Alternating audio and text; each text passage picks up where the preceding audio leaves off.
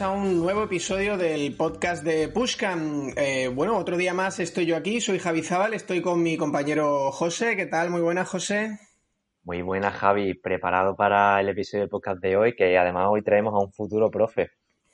Efectivamente, hoy traemos como invitado a Pavel. Pavel va a ser, eh, además de nuestro invitado del episodio de hoy, queremos que, dé un curso de, growth en, en Pushcan, que lo tenemos programado para septiembre. Ya daremos más información a través de, de nuestras redes sociales, de nuestra página web, pero ya podemos adelantar que vamos a tener un, eh, eh, un curso de presencial en Málaga, que daremos también opción de conectarse en streaming, ya lo contaremos también un poquito más de esa información, pero bueno, antes de nada, bienvenido Pavel. Muy bien, bienvenido, gracias, gracias por esta presentación y, joder, el primer podcast que participo aquí en Málaga, la verdad. pues nada, lo dicho, bienvenido y bueno, yo creo que, como te digo, bueno, siempre lo decimos en, el, en los episodios, va a ser un, un, episodio en el que queremos aprender sobre algo en concreto, queremos aprender sobre una materia concreta, queremos extraer todo lo que eh, sabes eh, sobre el growth hacking pero antes de nada, de obligado cumplimiento que nos digas quién es Pavel, eh, cuál es tu background, de, dónde vienes, cuáles son tus proyectos actualmente y, cuéntanos un poquito, ¿no? Vale, genial. Pues mira, yo, bueno, me llamo Pavel Mazuelas. Eh, yo he estudiado en Madrid eh, una carrera de, de, marketing y luego hice un máster en marketing digital, así que ahí hasta eso muy, muy normal. Eh, luego, pues me, empecé a decantar por el mundo del marketing digital, me empezó a gustar. Es verdad que en ese momento empezaba a moverse mucho más este sector y donde empecé yo fue a trabajar en grandes empresas. Empecé a trabajar en Citroën, automóviles Citroën, y luego trabajé en LG Electronics, que es la competencia de, Samsung. y, bueno, ahí también un poco descubrí que eh, tenía mucho tope, ¿no? En grandes empresas al final, pues, eh, al final es un engranaje, ¿no? Y, joder, hablando un poco con mi tutor del máster, eh, me dijo, oye, te tienes que meter de cabeza en el mundo de startups y así es donde vas a, vas a aprender mucho más, vas a poder tener mucha más autonomía y demás. Y es un poquito lo que hice, ¿no? Y desde ese momento he estado, pues, trabajando, por ejemplo, en San Francisco, que es donde yo he descubierto el mundo de, growth hacking, de lo que vamos a hablar hoy y de lo que yo explicaré pues en el, en el curso, ¿no? Y ahí es donde yo estuve dos años y medio trabajando en una empresa que se llama Product School y la verdad es que he aprendido muchísimo ahí, muchísimo. Se podría decir que es como casi la cuna del growth y, y la verdad es que, bueno, me lo he traído aquí a, casa, a España, y lo llevo practicando bastante tiempo. ¿Cuáles son tus proyectos actuales? Porque, bueno, estás en el equipo de, Product Hackers y cuéntanos un poquito, ¿no? esos proyectos que llevas adelante ahora mismo. Sí, bueno, yo estoy trabajando en Product Hackers, que es una agencia de, dedicada a growth, básicamente. No trabajamos como campañas de marketing, sino es específicamente, pues, a, mover tráfico, digamos, y a mover sobre todo revenue a las empresas, ¿vale? Entonces yo estoy gestionando diferentes clientes, eh, entre ellos pues uno que se llama MyHixel, eh, otro se llama Web Empresa eh, y demás, y sobre todo al final lo que hacemos es trabajar de modo de squad, al final somos un grupo de growth managers que a la vez tenemos integrado en el equipo pues un equipo de diseño y desarrolladores, ¿no? Y es como un poco el departamento. Y hay diferentes squads dentro de Product Hackers y es un poquito así como lo, gestionamos. Por aquí también ha pasado Corti, eh, ha, estado, ha, estado, charlando con mi compañero, con mi socio Ricardo también en otro episodio.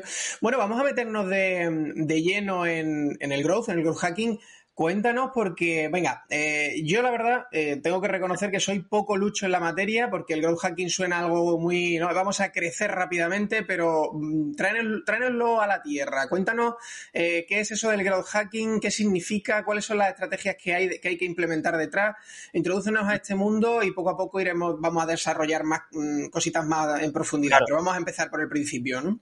Claro. Al final yo lo definiría como una metodología de trabajo científico. Al final, detrás de mi trabajo hay ciencia, hay números, hay datos y hay mucha estadística. Al final trabajamos con muchísimas herramientas, como puede ser Analytics, que todo el mundo la conocerá, y Amplitude, que igual es un poquito más desarrollada, pero al final lo que hacemos es, en una fase previa de estudio de cliente, digamos, una fase, si estamos trabajando en el mundo grow hacking, pues hacemos una fase de estudio previa. Entonces, lo que tenemos que entender principalmente es qué es lo que están haciendo nuestros actuales usuarios, ¿no? nuestros visitantes. Y al final lo que estamos intentando buscar son comportamientos. Al final los comportamientos son los que nos dan eh, paso a esos experimentos, ¿no? si yo identifico, por ejemplo, que un determinado cliente, un e-commerce, por ejemplo, eh, detecto, por ejemplo, que en España mujeres de 35 años a las 4 de la tarde es cuando compran, yo eh, tengo que detectar un poco ese patrón, entender principalmente, principalmente por qué ocurre esto e intentar hacer acciones para replicar eso que está ocurriendo en ese pequeño segmento en el resto. Qué bueno, qué bien suena, pero eh, cuéntame eh, ¿Qué tipo de clientes? Porque al final muchas veces nos escuchan gente que, tienen un proyecto o que tienen un sueño, todavía ni siquiera tienen ese proyecto, ¿no? Gente pequeñita, gente con, a lo mejor con e-commerce, em, pero bueno, con, en una fase quizá demasiado inicial. ¿Es ese momento para introducir el growth hacking? ¿En qué momento de, la vida de, un proyecto o del tamaño de un, de un proyecto entraría el growth hacking en juego? Pues mira, nosotros eh, consideramos al final que se debería aplicar growth hacking para aquellas empresas que demuestren que han sido capaces de forma orgánica de vender su producto. ¿Vale? Eso se le llama MVP, es decir, he sido capaz con mis recursos actuales, sin ayuda externa, de vender mi servicio o mi producto. Si se demuestra esto, eh, significa que otras personas pueden estar interesadas. Por lo tanto, podemos aplicar el growth hacking. Así que esa es un poco la respuesta, ¿no? El hecho de que eh, haya mercado, ¿no? Al final es un poco como trabajamos. Si hay mercado, hay producto. Si hay producto, hay esa necesidad. Y al final, eh, bueno, evidentemente tienes que dirigirte a un, bueno, a un nicho de, empresas que estén vendiendo productos, servicios, da lo mismo, eh, está más enfocado, o sea, ¿es más efectivo en alguna tipología concreta o, o de verdad lo consideras tan amplio? Lo considero muy amplio. Es verdad que tenemos que reducirlo, por ejemplo, eh, igual mis eh, capacidades eh, o la metodología en sí no podría aplicarse igual a un restaurante local, por ejemplo. Se podría hacer, pero sería mucho más complejo que un producto digital, ¿vale? lo bueno de algo, de un producto digital o que tenga ese aura que esté pues dentro de una web, dentro de un e-commerce, es que el público, el segmento es tan amplio como que puedes vender productos fuera de tu país. Por lo tanto, no solo me acorto a acciones dentro de España, por ejemplo, sino que puedo exponenciar ese, crecimiento. Al final lo que buscamos dentro del mundo del growth es escalar, ¿no? Escalar significa el que tú a través de unas determinadas acciones sean replicables y a través de recursos limitados puedas ir vendiendo cada vez más. Claro, de entrada a mí me acotas a un, eh, por ponerle nombre y apellido a las cosas, a, como acabas de decir, a, proyectos escalables. Si estamos hablando de proyectos que dependen de hora-tiempo, ¿no? De hora de, de, o sea, tus dos manos para trabajar, pues evidentemente ahí sí que me estás comentando que lo vemos más, más limitado, lógicamente, ¿no? Sí, ahí fíjate, de hecho tenemos, he tenido esta tesitura algunas veces que el problema es que es todo demasiado manual. Y aquí, por ejemplo, el growth podría intervenir, no en el sentido de voy a hacerte vender más, más sino voy a intentar que todos los pasos que haces tú de forma manual los pueda intentar automatizar. Claro. Eso significa crecimiento porque al final el tiempo en, eh, nuestra vida profesional es dinero, ¿no? Eh, entonces, si yo lo que hago es eh, ahorrarte cuatro horas de trabajo manual y lo transformo en automático, estoy haciéndote crecer, ¿no? Porque vas a dedicar esas cuatro horas que tienes libres a crecer tu empresa de otra forma. Muy bien. Eh, Pavel, yo te quería hacer una pregunta porque es verdad que cuando nos metemos en el mundo del growth, si ya vienes del marketing digital, eh, muchas veces vemos que se usan herramientas muy similares o que muchas veces utilizamos los mismos términos. Yo te quería preguntar, ¿qué diferencia ves tú entre el marketing digital y el growth hacking? Si es que la hay. Sí, yo creo que sí que la hay y marketing digital sobre todo se dirige a la adquisición de usuarios. Eh, siempre habéis visto eh, lo típico de, oye, vamos a hacer campañas para transformar nuestros visitantes en leads, ¿no? Pero creo que el growth hacking es mucho más completo y mucho más global y va a esa parte también, obviamente, es decir, que puedo hacer yo como empresa para obtener, eh, transformar esos visitantes completamente anónimos en leads, donde yo les ponga ya nombre, email eh, y demás, a incluso a la venta. Es decir, yo después de conseguir toda esa cantidad de leads, lo que necesito es que esa persona se active, es decir, que use activamente mi producto digital o mi producto en sí, ¿no? Es muy importante. Esto es una parte que en el marketing digital creo que se olvida, el hecho de que es interesante que una vez que te compran, eh, asegurarte que te usan el producto, porque si no lo usan, muy difícilmente lo van a referir a otros usuarios. Por lo tanto, dentro del growth, nosotros trabajamos esta parte, la parte de la activación, es decir, que utilices el producto, lo entiendas y seas capaz de explicárselo a tus amigos, a tus padres y a tus conocidos. Pues ya me lo acabas de introducir un poco, pero ¿cuáles serían entonces las patas que, incluyen el growth hacking? ¿no? Hablabas de adquisición, hablabas de activación, cuéntame todo eso hasta que cierras el círculo, ¿no? Sí, nosotros trabajamos con un funnel que se llama el funnel pirata y empieza por la parte de la adquisición y acaba por el revenue o referral, ¿vale?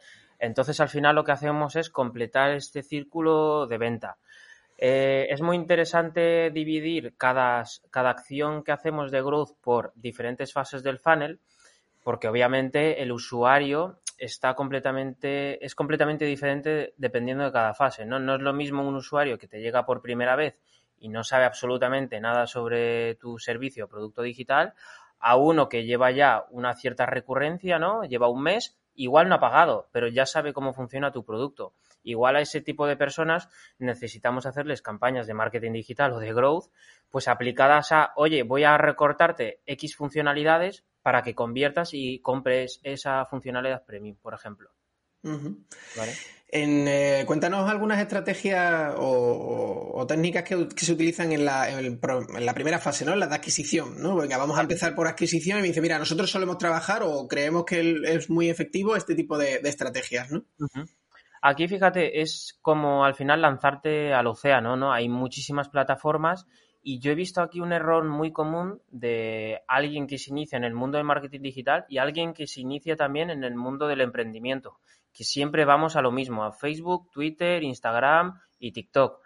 Y la realidad es que eh, un poco la, el mindset que nos tenemos que llevar dentro del mundo de growth es que tenemos que buscar dónde están nuestros usuarios. Si mis usuarios están en Foro Coches, igual debería irme a Foro Coches en vez de ir a Facebook, ¿no? Es un poco el investigar dónde están esos futuros compradores o a esas personas a las que tú les vas a solucionar el problema con tu servicio.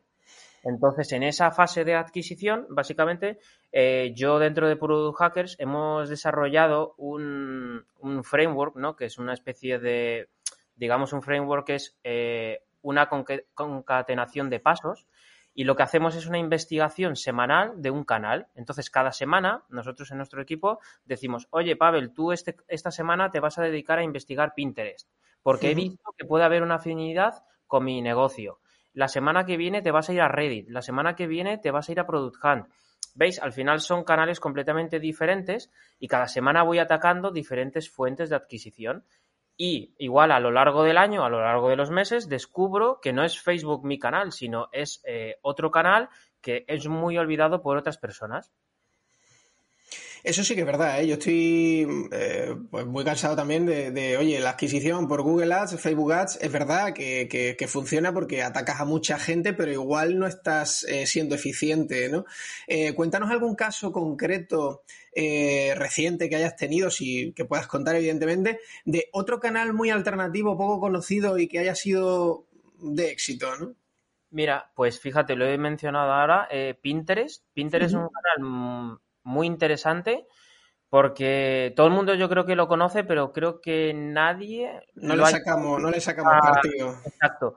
Pero fíjate, tiene 5 billones de usuarios y igual me diréis, bueno, estarán todos en Estados Unidos. Y es verdad, pero hay muchos todavía que están en España y sobre todo en el segmento de las mujeres. Las mujeres utilizan muchísimo más Pinterest que los hombres y es muy interesante, por ejemplo, si nosotros, si alguien está escuchando este podcast y dice, oye, yo tengo, estoy vendiéndole más a mujeres que a hombres, pues igual Pinterest es un canal a observar, ¿no? Igual hay cierta afinidad con la que podemos ver y, practicar.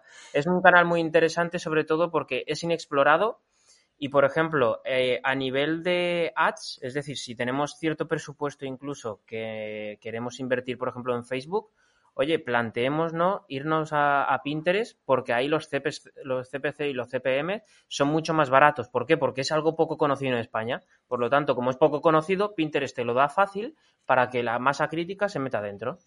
Si te digo la verdad, conozco mm, prácticamente nada de Pinterest y bueno, mi, mujer que tiene un, salón de peluquería, su principal grueso eh, son las mujeres, ¿no? Y yo siempre eh, bueno, pues verdad, nos dedicamos a Instagram, nos dedicamos a lo mejor a, Google Ads porque es un servicio que se busca y demás.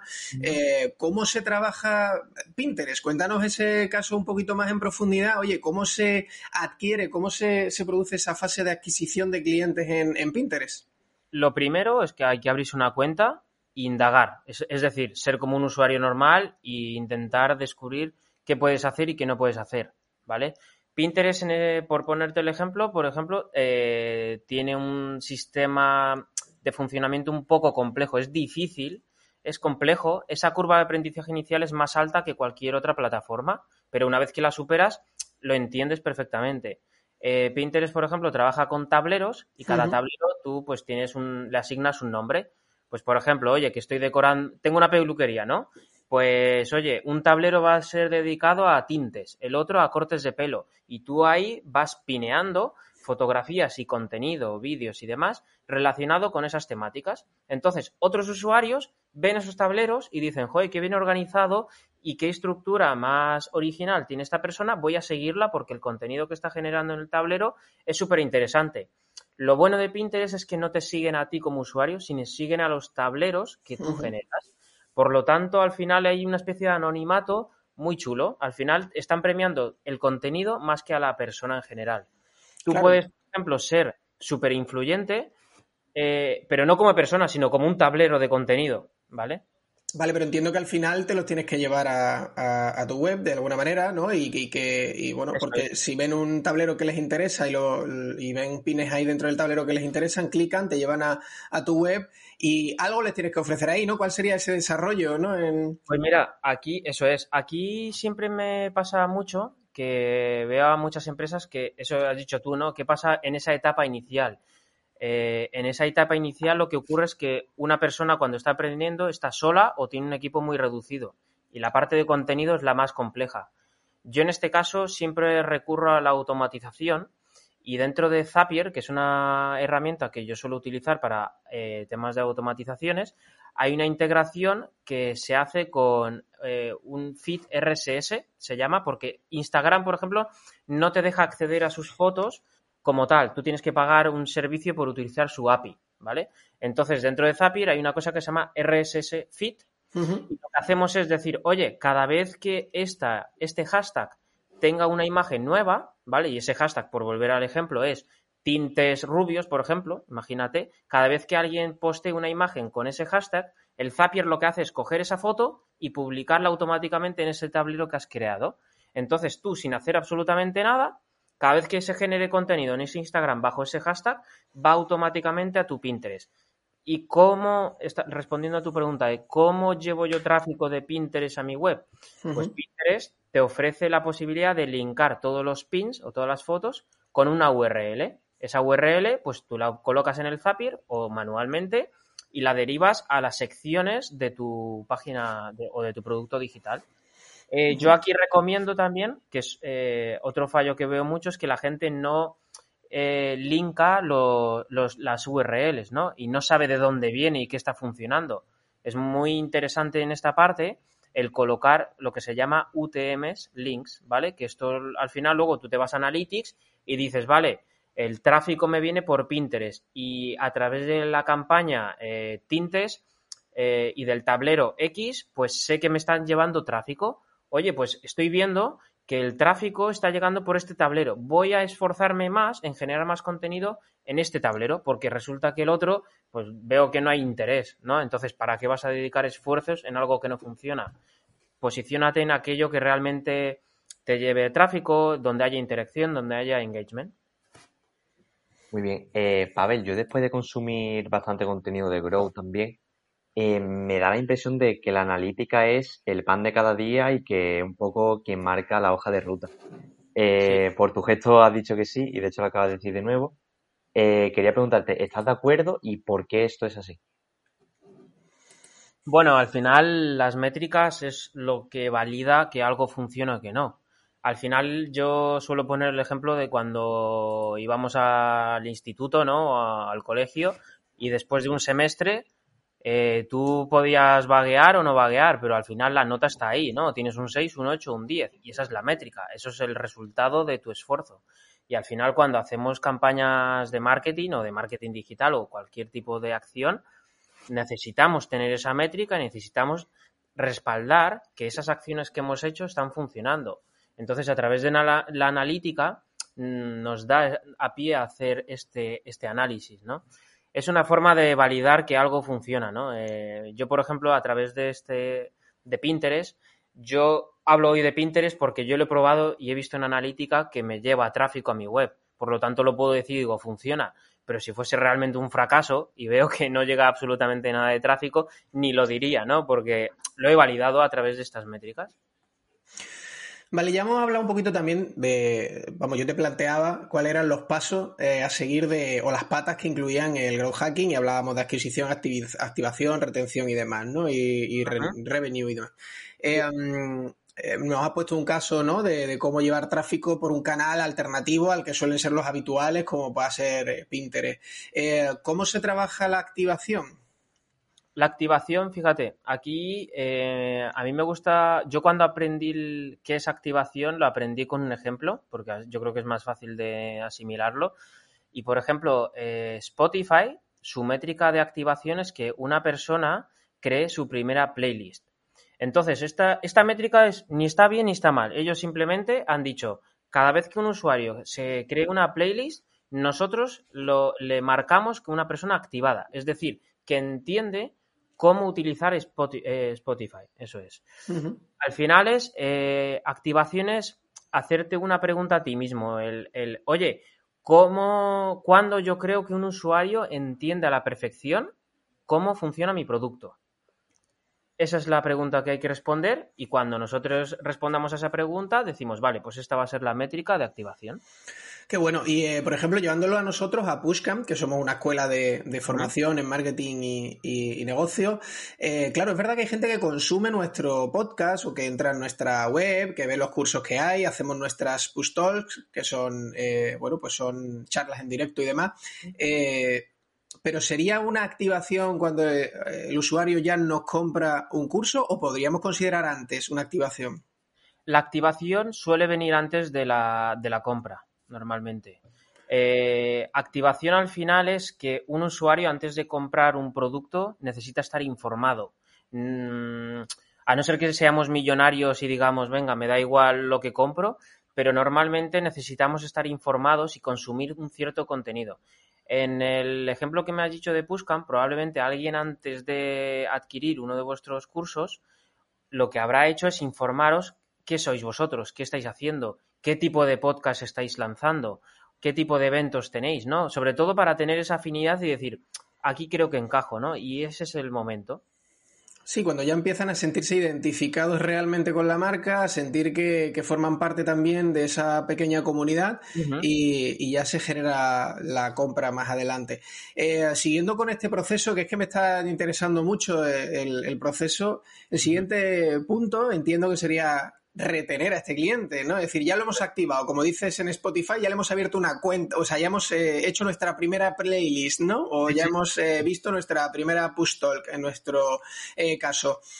luego acaba consumiendo alguno de nuestros productos o servicios y luego hay que retenerlo. ¿Cuáles son esas estrategias o canales? O cuéntanos un poco cómo se trabaja esa retención, ¿no? Que sería la recurrencia. Eso es. Retención al final es esa. La pregunta que hay que responder es eh, cuándo, con qué frecuencia me, visita o con qué frecuencia está consumiendo mi, producto. Y aquí es clave, por ejemplo, el email marketing y en las aplicaciones móviles el tema de las push notification. Al final, por ejemplo, eh, el ejemplo más bueno, si alguien le gusta la retención y quiere indagar un poquito más, es Duolingo. Duolingo es una aplicación de aprendizaje de idiomas y ellos son expertos en el tema de retención. Ellos a través de la gamificación, que es un tema que lo que hacen es premiarte en función de tu evolución, ellos lo que hacen es que tú eh, todos los días o cada semana pues eh, recurras y visites y, al final aprendas ¿no? el idioma en el que te hayas eh, metido y sobre todo a través de push notification y de email marketing. Para la push notification necesitamos una aplicación móvil, que además ya tuvimos también aquí otro episodio que estuvimos hablando sobre aplicaciones y que no están muertas para nada, que se pueden hacer aplicaciones muy útiles. Em, Cuéntanos en el, bueno, también el último punto que, hemos hablado, el, el revenue referral, eh, cuéntanos un poquito sobre esta etapa de todo el del growth hacking. Esta, digamos, es ya la etapa más exitosa, ¿no? Porque al final la parte del referral es cuando alguien, digamos, que está tan contento con tu servicio que se lo cuenta a su, a su grupo cercano. Entonces, dentro de, Growth, lo que nosotros hacemos es, digamos, acelerar este proceso, porque hay muchas personas que igual están satisfechas con el producto, pero no, no son de este tipo de personas que lo explayan a todo el mundo y no lo, y no lo dicen. Entonces es nuestra tarea que si identificamos a un usuario contento y que está feliz con nuestro servicio, que nos deje una review, que se lo diga a su grupo de conocidos, intentar incentivarle a través de, oye, el siguiente, por ejemplo, el siguiente curso que compres en Pushcamp, eh, te damos un 10% si nos traes a un usuario nuevo. Este tipo de acciones son las que están realmente funcionando.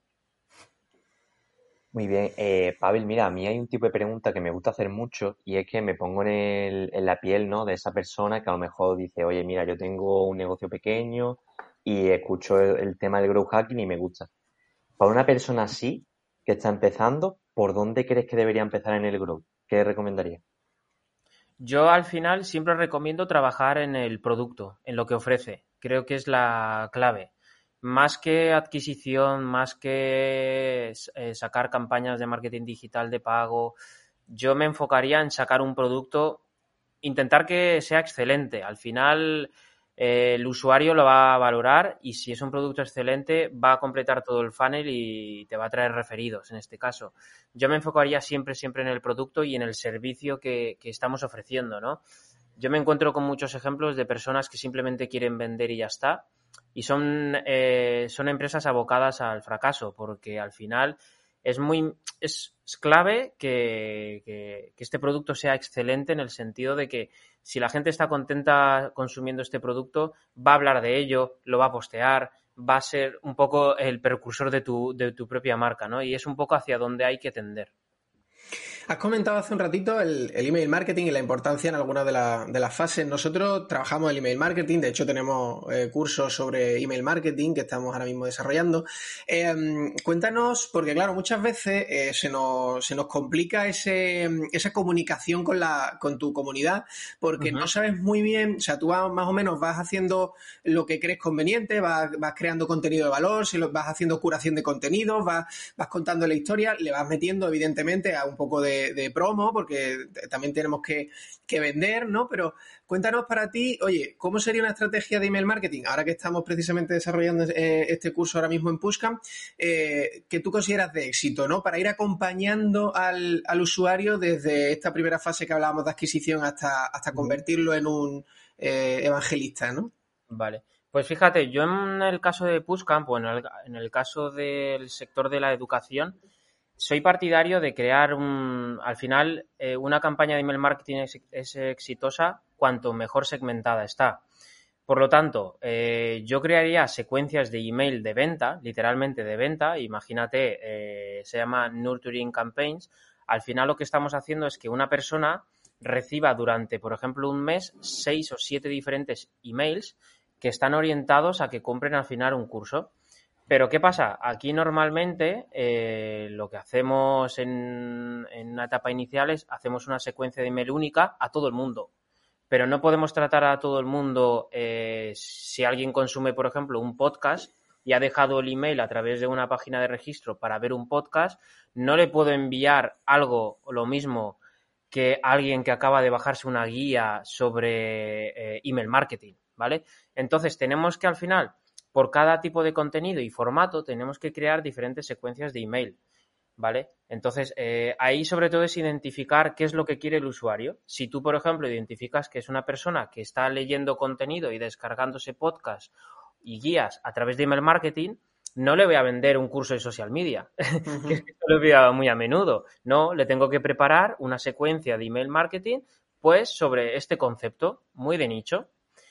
Y es así un poco como lo trabajaría. Bueno, y pasando un poco al tema de herramientas y, vamos, enlazo temas de herramientas con este mismo, ¿no? ¿Cuál es la herramienta eh, que utilizarías para la automatización de la secuencia de, emails eh, y sobre todo segmentados, ¿no? Sí. Yo aquí, eh, bueno, hay muchísimas y todo el mundo seguro que le vendrá a la mente MailChimp, por ejemplo. Pero yo soy muy partidario, por ejemplo, de Active Campaign. Active Campaign es una herramienta muy, muy fácil de usar. A nivel de usuario es fácil de aprender. Puedes crear tantos segmentos como eventos quieras. Y es muy sencilla en el sentido de que ves en un visual, cuando creas secuencias de email, cuándo llega un email, cuánto tiempo hay de espera entre un email y otro, cuándo son emails automáticos y cuándo son secuencias de campañas. Es muy, a mí a nivel visual me gusta mucho y es muy fácil y muy fácil de entender a líneas generales. Y llevándonoslo a otro tipo de herramientas, ¿cuál es? O sea, si abro el escritorio, si ahora nos compartes tu pantalla del escritorio de tu ordenador, cuéntanos, eh, sin marearnos demasiado, ¿no? Eh, sin contarnos las 25 que pueda tener, cuéntanos ese top 5, eh, ese, tipo de, herramientas que tú utilizas para el growth. Evidentemente, el Analytics entiendo que, es una de ellas, pues cuéntanos un poco más sobre herramientas, ¿no? Mira, Analytics es una de ellas y ahora me estoy introduciendo más porque ha salido hace poco Google Analytics 4. Eh, básicamente lo que está haciendo Google es eh, cambiar un poquito su modelo de, medición a eventos, es decir, qué ocurre dentro de una página web, dónde clicas, cómo te comportas, qué porcentaje de scroll haces. Toda esta información nos lo da Google Analytics 4 es verdad que no, me, no soy el gran experto porque ha salido hace muy poco y es bastante complejo de usar, pero me gustaría, me gustaría aprender de, ello y estoy formándome en diferentes vídeos en YouTube y demás. Eh, esta sería una, la parte de analítica. Eh, luego la parte, por ejemplo, de experimentación, algo que, que los que nos están oyendo podrían eh, empezar a hacer es con Google Optimize. Es un producto de Google, se llama Google Optimize, y lo que podemos hacer es Em, cogernos una web, cogernos nuestra propia web y cambiar elementos visuales dentro de ella. Y decimos, por ejemplo, al 50% del tráfico voy a enseñarles esta landing y al otro 50% esta otra. Y con la analítica medir cuál eh, de las dos versiones tiene mejor conversión. Entonces, eh, te va a dar un ganador y tú pones al 100% del tráfico aquella versión que haya resultado más exitosa. Eso es una herramienta que suelo utilizar muy a menudo, la verdad. ¿Y es complejo ese proceso o es sencillo? Es sencillo, es bastante sencillo. Es bastante sencillo, sí, sí, sí. Hay que saber un poquito de HTML, pero bueno, eh, al final, por ejemplo, cuando nos metemos en el mundo de MailChimp, también necesitamos un poquito de HTML, ¿no? Saber cómo son los colores, eh, cómo es un botón, cómo se crea un párrafo, este tipo de elementos. Ok, bueno, pues dinos más, más cositas, más herramientas que tengas en tu escritorio. Pues mira, Zapier, como la he mencionado, he mencionado antes, es otra de ellas. Y hay otra por ahí que es también de automatización que se llama Intergromat, que es muy, muy parecida a Zapier, pero eh, te deja hacer muchas más acciones que Zapier de forma gratuita. Por lo tanto, si estamos en esa etapa inicial y tenemos pocos recursos, yo me iría a Intergromat porque es mucho más sencilla y te deja hacer muchísimas más funcionalidades de forma completamente gratuita. Em, luego, otra herramienta que podría utilizar a menudo es eh, Google Sheets, el típico Excel. Es para mí, o sea, la gente dirá, joder, esto es muy rudimentario, pero para mí al final todo acaba ahí, ¿no? Y muchas de las automatizaciones que hago la trabajo con Google Sheets y a mí me parece muy, muy simple, es algo que todo el mundo entiende, es todo, algo que todo el mundo sabe utilizar y tiene muchas funcionalidades dentro, ¿vale? Eh, y luego, ¿qué más podría hablar de, automatización? Hay una herramienta que no suelo decir mucho, pero hoy la voy a comentar, que se llama Phantom Buster. Phantom Buster es una herramienta eh, que lo que hace es automatizar eh, plataformas de social media. Por ejemplo, podemos coger eh, LinkedIn o Instagram o WhatsApp y hacer automatizaciones dentro de estas plataformas. Por ejemplo, puedo escribir de forma automática mensajes a mis contactos. Yo simplemente escribo un mensaje y lo que hago es, dentro de esta herramienta, es decir, oye, no lo envíes una vez, envíala a todos tus contactos que cumplan X condiciones.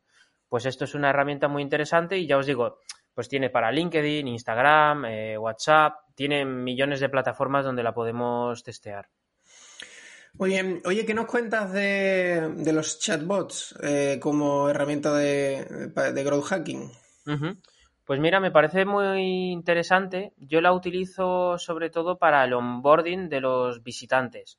La, lo utilizo para aquellos usuarios, sobre todo, que llegan por primera vez a una página web y nosotros como marketers al final lo que tenemos que hacer es pues intentar eh, eh, averiguar quién son esas personas, dónde están, cómo se llaman, cuáles son sus emails. Eh, este tipo de, objetivos es el que tengo. Hay una herramienta que me gusta mucho que se llama Froget, que de hecho es de Málaga. Ah. sí, sí, sí. Están trabajando ahí en un sitio que se llama La Farola, me parece.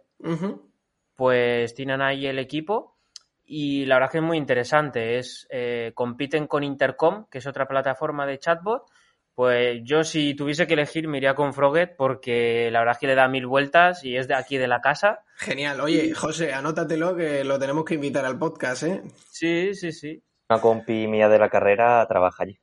Ah, pues mira, ya, tenemos, ya tenemos ahí el, el, nexo de unión. Genial. Entonces el chatbot como primera toma de contacto, ¿no? Sí, eso es, eso es.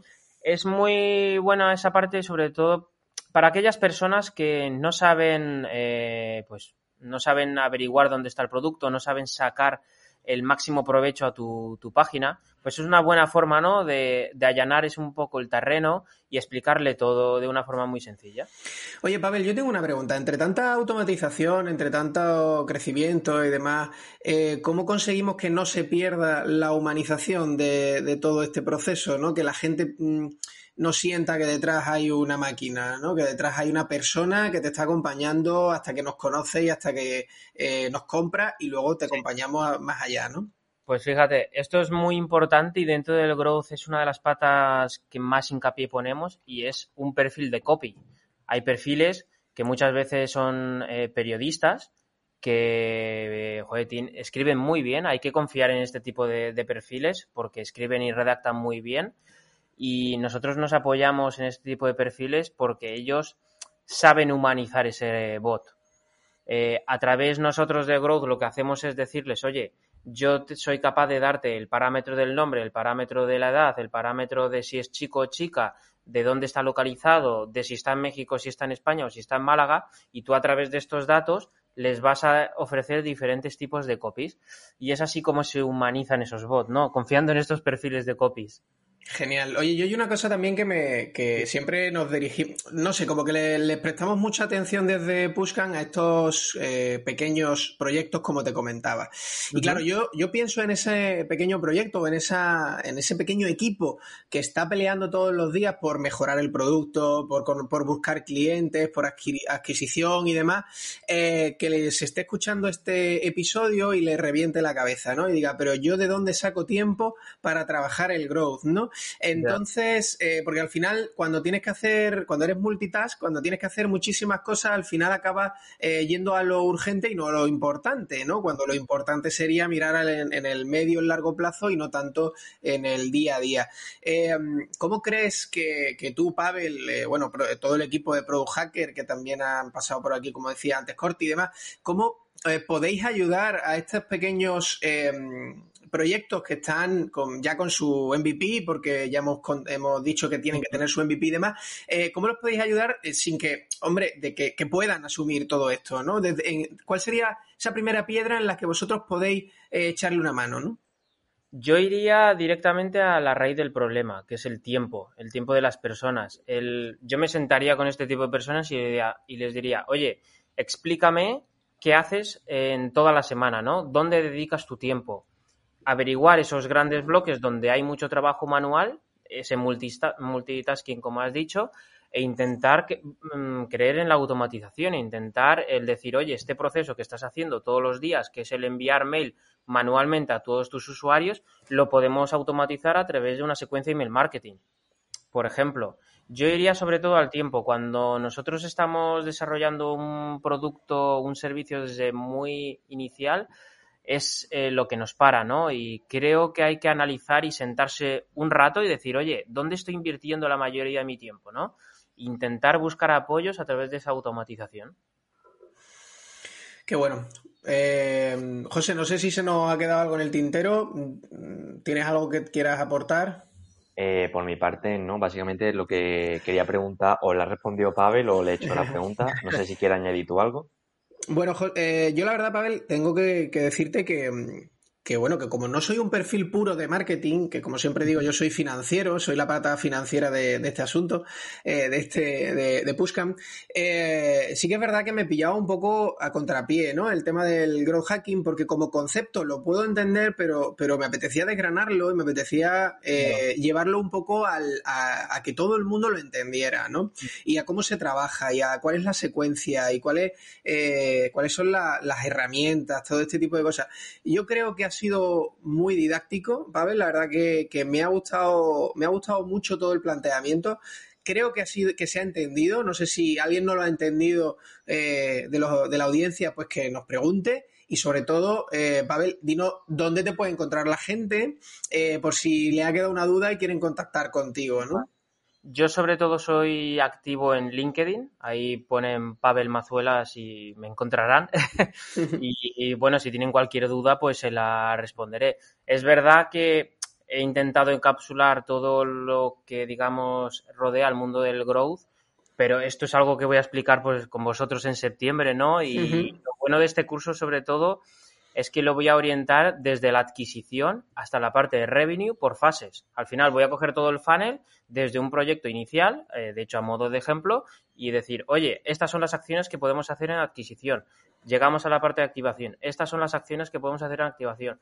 Y es un poquito donde vamos a ir trabajándolo. Qué bueno. Bueno, no hemos todavía abierto convocatoria de, plazas y demás, pero nada, todo el que quiera ya eh, la preventa, que nos mande un email, ¿no, José? A hola arroba pushcan.es, que se vaya apuntando, que yo creo que, bueno, ha sido un acierto contar con Pavel para, para el, curso que vamos a iniciar en septiembre, eh, independientemente de cuando nos estés escuchando.